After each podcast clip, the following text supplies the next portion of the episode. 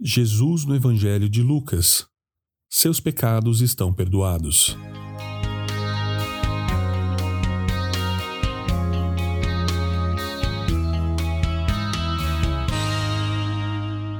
Alguns homens vieram carregando um paralítico numa maca. Tentaram levá-lo para dentro da casa até Jesus, mas não conseguiram por causa da multidão.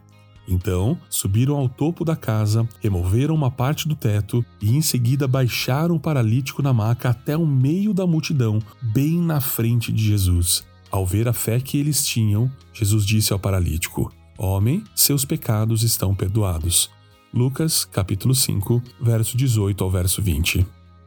Se aquele homem nasceu paralítico ou tornou-se paralítico, não vai fazer muita diferença, porque o resultado final foi o mesmo: a dependência total dos outros. Quando as pessoas olhavam para ele, não viam o homem, mas viam um corpo necessitado de um milagre. Não foi o que Jesus viu, mas era o que as pessoas viam. Assim, eles fizeram o que qualquer um de nós faria por um amigo: tentaram conseguir alguma ajuda para ele. No momento que eles chegaram ao lugar, a casa estava cheia, lotada, abarrotada. Pessoas se aglomeravam na entrada, crianças estavam sentadas nas janelas, outros espiavam sobre os ombros. Agora eu te pergunto: como aquele pequeno grupo de amigos conseguiria chamar a atenção de Jesus? Eles tinham que fazer uma escolha, talvez a escolha mais importante da vida daquele paralítico. Entramos ou desistimos? O que teria acontecido se eles tivessem desistido? E se tivesse dado de ombros e resmungado alguma coisa sobre a multidão ser grande e o jantar estar esfriando e, portanto, tivessem dado meia volta e ido embora? Afinal, haviam feito uma boa ação chegando até aquele ponto. Quem os poderia censurar por terem retornado? Você só pode fazer algo por alguém até certo ponto, mas aqueles amigos não haviam feito bastante.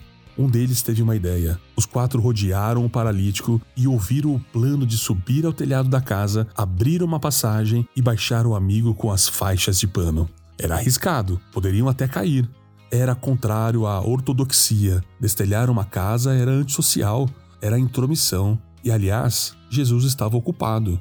Porém, era a única chance de ver Jesus. Então, eles subiram no telhado. A fé opera essas coisas. A fé realiza o inesperado. A fé chama a atenção de Deus. Jesus comoveu-se com aquela cena de fé.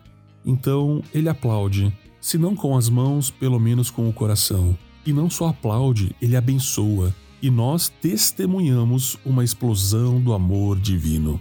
Os amigos desejam que Jesus cure o paralítico, porém ele não quer oferecer apenas uma cura para o corpo, ele quer curar a alma. Ele domina o corpo e lida com o espiritual. Curar o corpo é temporal, o nosso corpo é temporal. Curar a alma é eterno.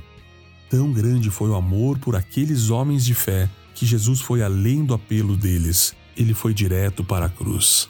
Jesus reconhece o preço da graça. Ele sabe o preço do perdão e o oferece mesmo assim.